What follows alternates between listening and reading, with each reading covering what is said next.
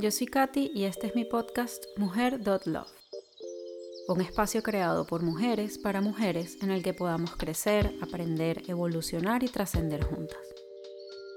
Donde abarcaremos temas como maternidad, sanación, sexualidad, crianza, nutrición, emprendimiento, emociones, espiritualidad, crecimiento personal y mucho más un espacio en el que te puedes sentir segura, apoyada y acompañada en el camino hacia encontrarte a ti misma y descubrir tu potencial. Bienvenida.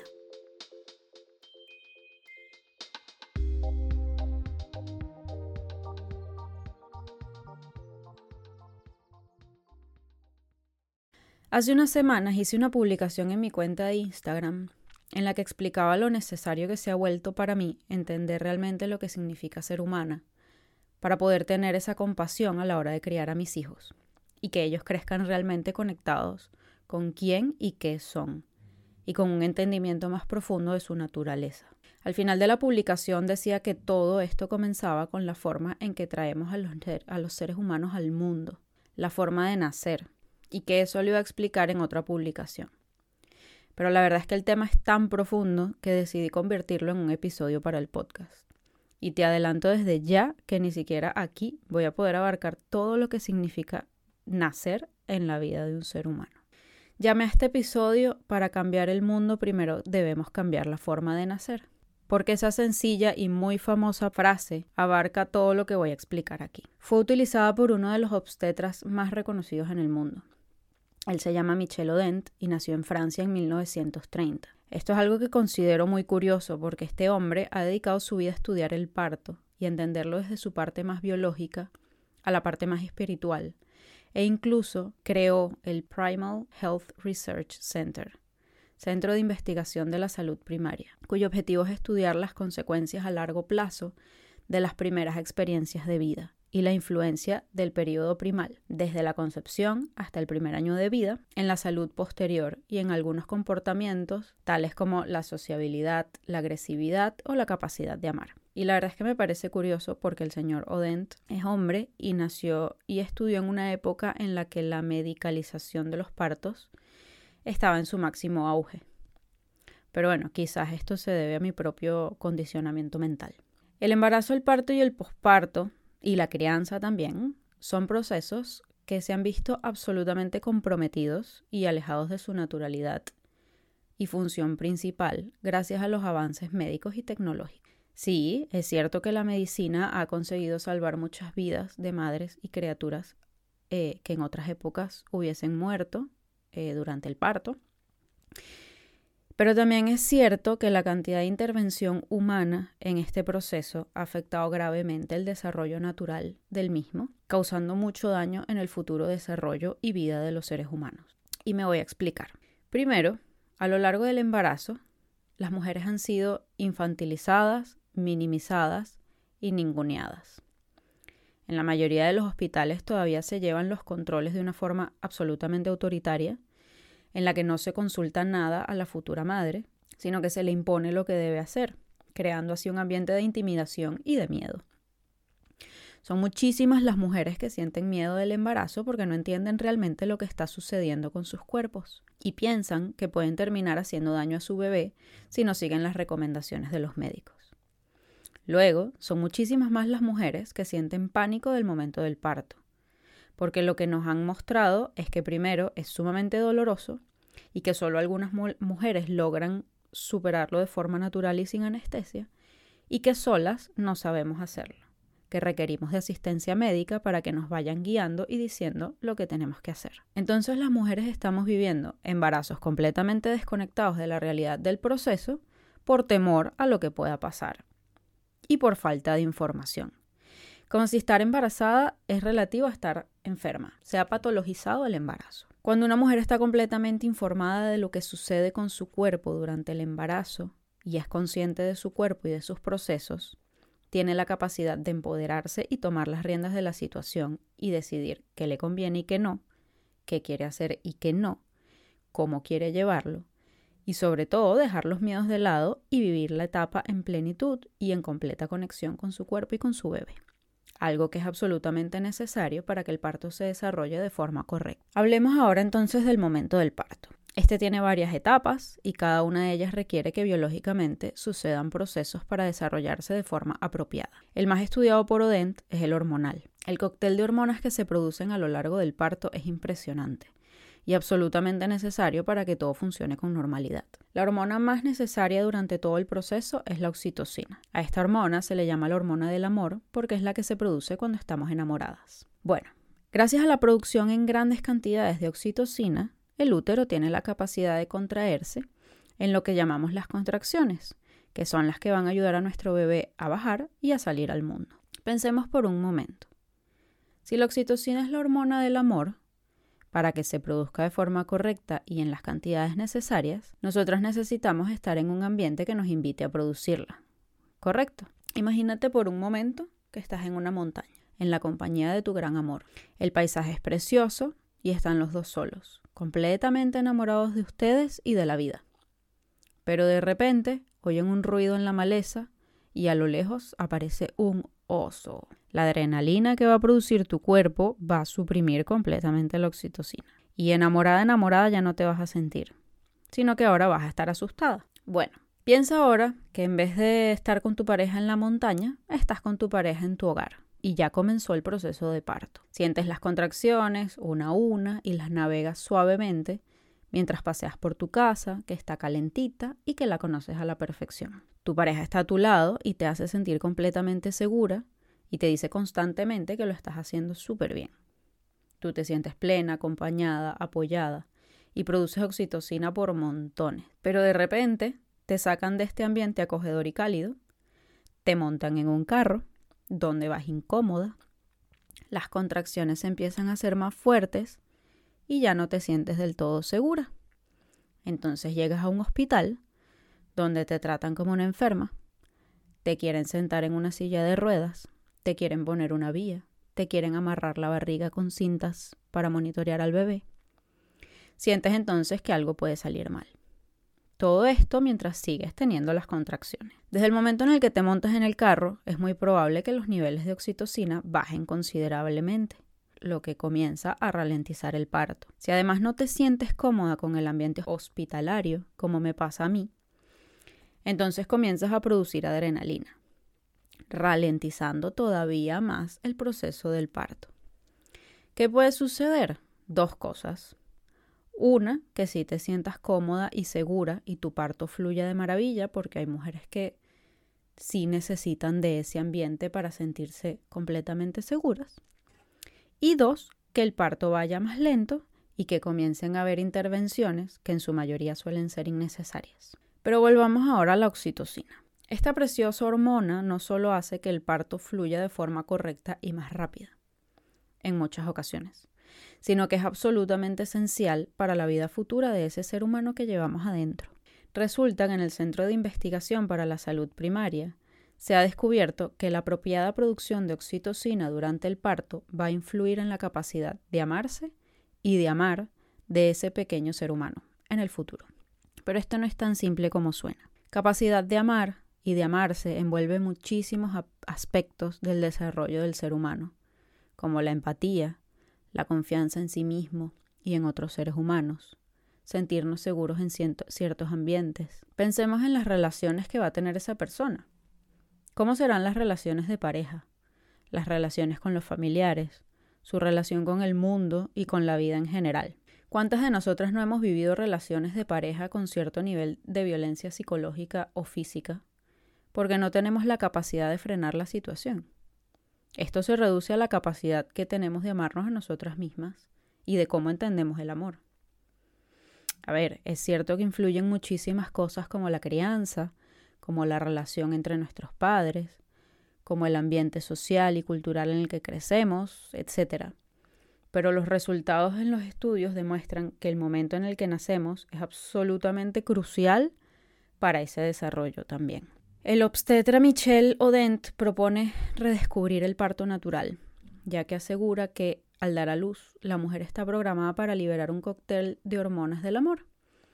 Oxitocina, prolactina, endorfina, vasoprasina. Pero hoy la mayoría de ellas no lo hace porque muchas tienen cesáreas o un parto vaginal con sustitutos farmacológicos de esas hormonas. Les voy a leer esta cita. Es factible decir que una mujer refuerza su capacidad de amar al dar a luz a su hijo. El cuerpo está perfectamente alineado para favorecer ese primer encuentro entre madre e hijo, y hay diversos estudios que confirman que la salud física, mental y emocional de cualquier ser humano inicia desde el vientre.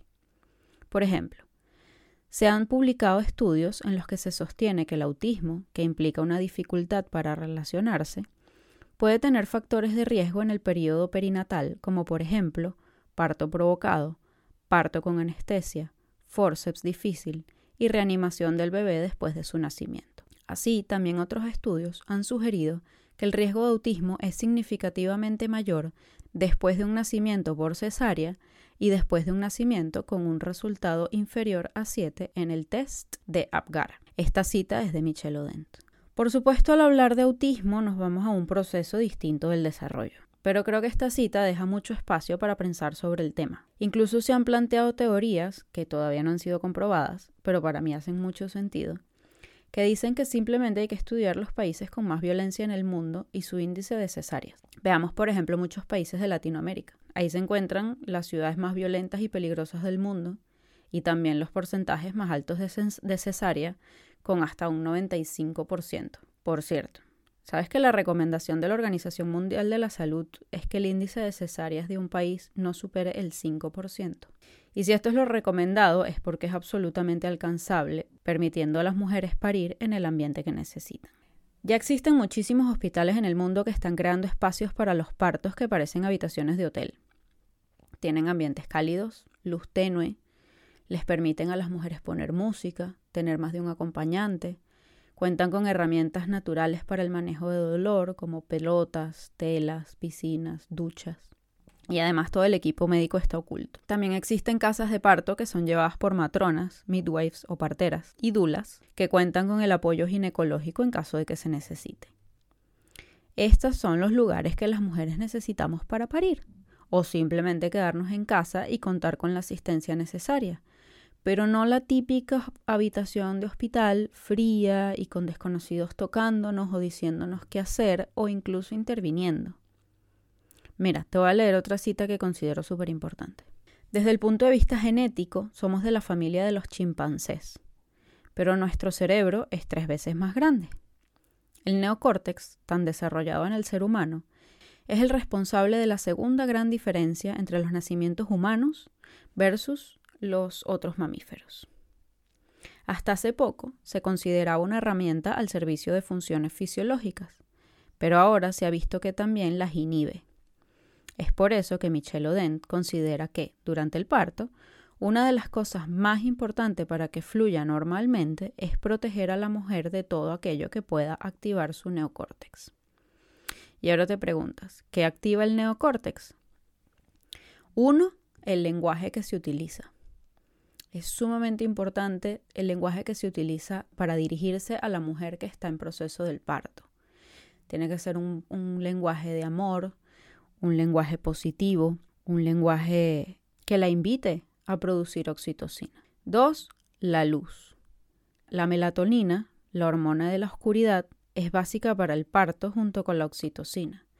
Es decir, si estamos en un ambiente hospitalario normal, con luz brillante, no se va a producir la oxitocina de la forma como se tiene que producir. Necesitamos luces bajas.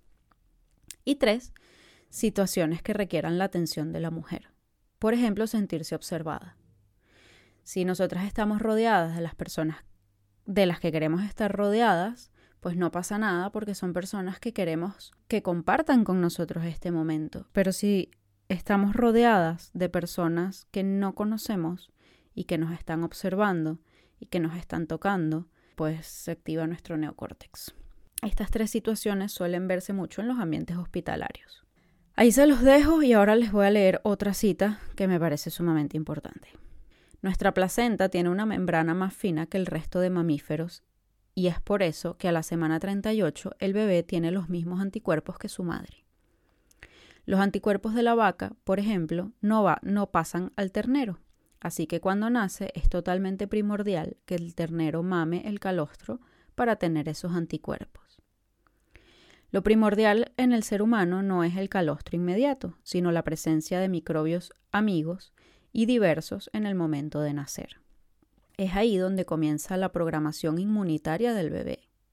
Evidentemente, el calostro es necesario e importante, pero a diferencia de las otras especies de mamíferos, lo más primordial son esos microbios. Con eso en mente, Michelle dice que podemos clasificar los nacimientos entre nacimientos en casa, donde hay esos microbios amigos y diversos, versus nacimientos en otros sitios, donde no hay esos microbios. En el tema de los microbios y bacterias conocidas por el bebé es esencial hablar de la importancia del parto vaginal. La vagina está repleta de esos microbios que el bebé necesita para desarrollar un sistema inmune fuerte. Hay lugares de parto en los que las mujeres que dan a luz por cesárea les introducen un algodón en la vagina para que se impregne con sus bacterias para luego pasarlo por la cara del bebé una vez que está fuera del útero. Así de importante es ese pasadizo. Además, por eso mismo se está haciendo cada vez más común que una vez que el bebé está fuera se le pone a la mamá inmediatamente en la barriga. Primero por las bacterias que habitan en la piel de la madre, tan importantes para el bebé. Segundo, porque puede seguir escuchando su corazón y sentirse más tranquilo. Y tercero, porque desde ahí puede sentirse cerquita de la persona que lo llevó dentro durante nueve meses. Imagínense qué desagradable bienvenida. Imagínense que sabiendo esto, qué desagradable bienvenida a este mundo es que te saquen del vientre, te alejen de tu madre, te laven, te vistan y te den un biberón.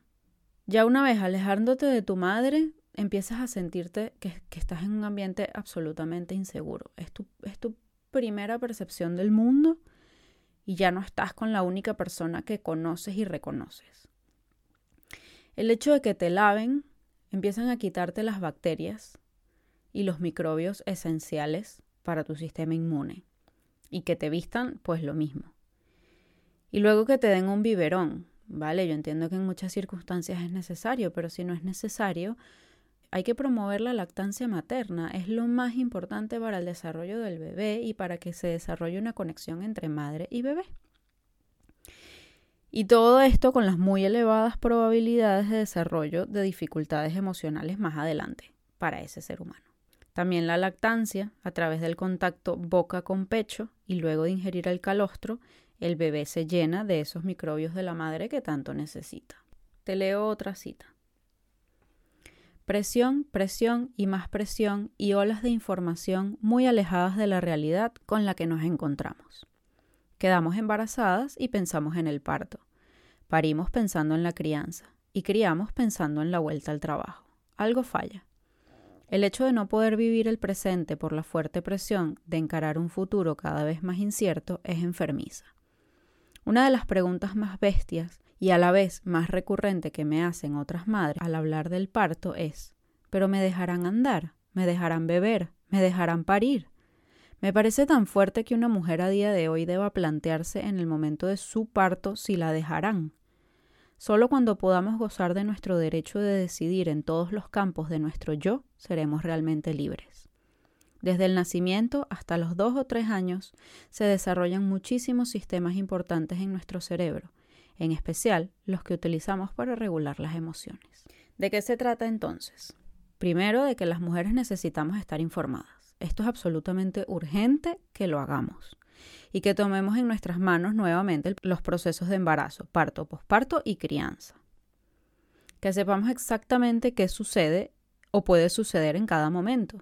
Que conozcamos nuestras opciones, que tengamos la capacidad de tomar decisiones porque entendemos lo que estamos viviendo y sabemos que es lo mejor para nosotras y para nuestros bebés.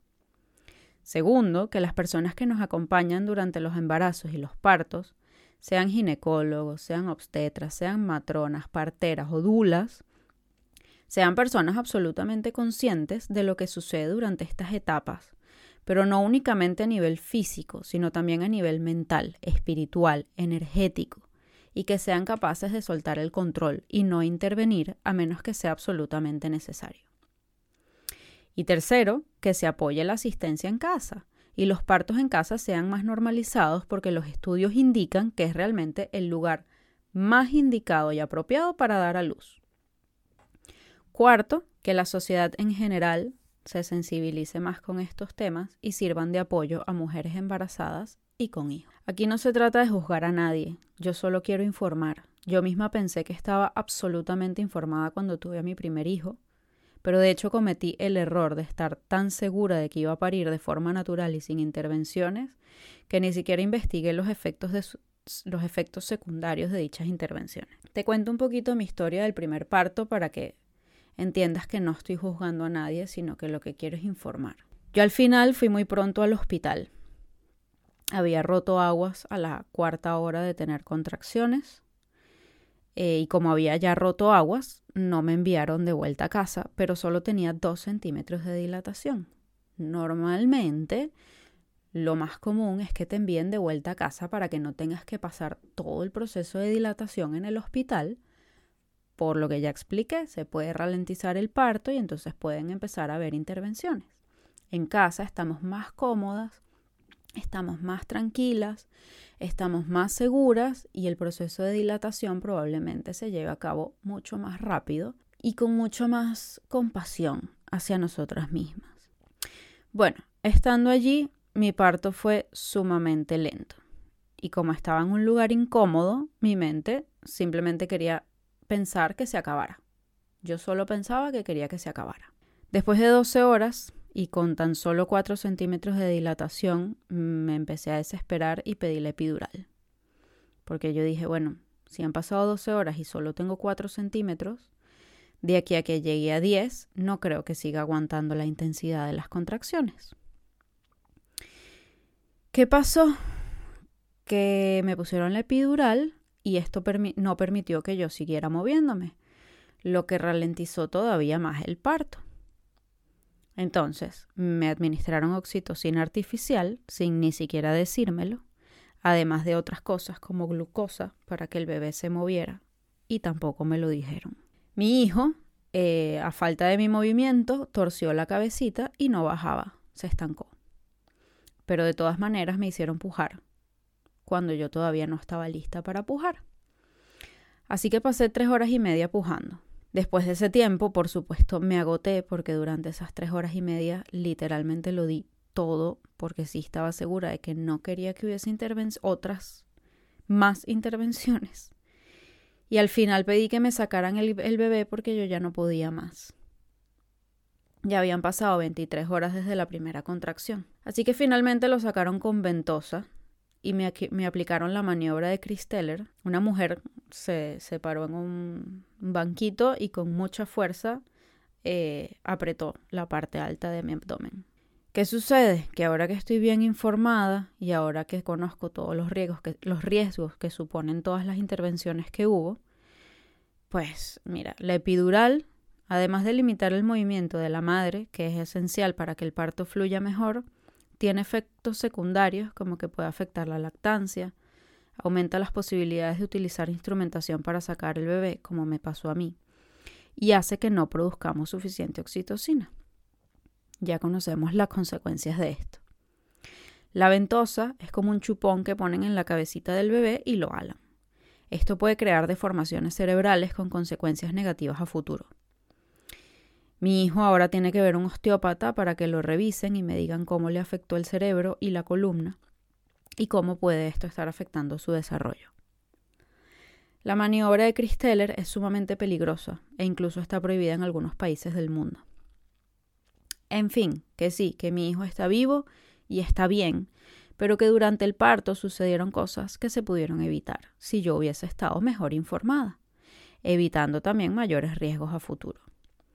Todo esto sucedió además en un hospital donde se practica el parto respetado, que lo elegí precisamente por eso. Y no solo esto, sino que cuando yo tenía 41 semanas, dos veces me decidieron romperme las membranas del cuello uterino sin avisarme y sin preguntarme. Esto es incorrecto, esto es absolutamente correcto y incorrecto y esto me refiero con la infantilización y minimación de la mujer embarazada.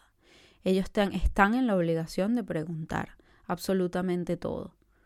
Si pueden romper las membranas, si pueden eh, poner eh, oxitocina intravenosa, si pueden poner glucosa, etcétera, etcétera, etcétera. Honestamente, esto es violencia obstétrica y está mal. Cuando no preguntan, cuando no consultan, y cuando minimizan a la madre es violencia obstétrica y está mal. Ahora con mi segundo embarazo estoy muchísimo más informada, planeo tener mi segundo parto en casa, alejada del sistema médico y de sus intervenciones. Yo creo que es hora de que el sistema médico comience a cambiar. Creo que eh, es hora de que empecemos a fusionar la evolución humana y todos los descubrimientos que se han hecho, sobre todo en el momento del parto, con la medicalización. Yo creo que los ginecólogos y obstetras necesitan sensibilizarse más y necesitan empezar a entender tanto el embarazo como el parto y el posparto como procesos no solamente biológicos y fisiológicos, sino como procesos emocionales y, y espirituales que son muy importantes. Así que recordemos, para cambiar el mundo primero debemos cambiar la forma de nacer. Porque en el momento de nacer se pueden determinar muchísimos aspectos de la personalidad y el desarrollo mental y emocional de una persona. Y si nos enfocamos más en la naturalidad del parto y respetamos el proceso absolutamente, podríamos tener generaciones humanas más empáticas, más sensibles, menos violentas, más en conexión con su ser esencial y con la naturaleza, más amorosos, más respetuosos, menos problemáticos y quizás incluso con menos enfermedades mentales. Espero hayan disfrutado este episodio y haya dejado una semillita para que sigan investigando sobre el tema porque la verdad es que es fascinante y muy muy profundo. Nos vemos en el próximo episodio.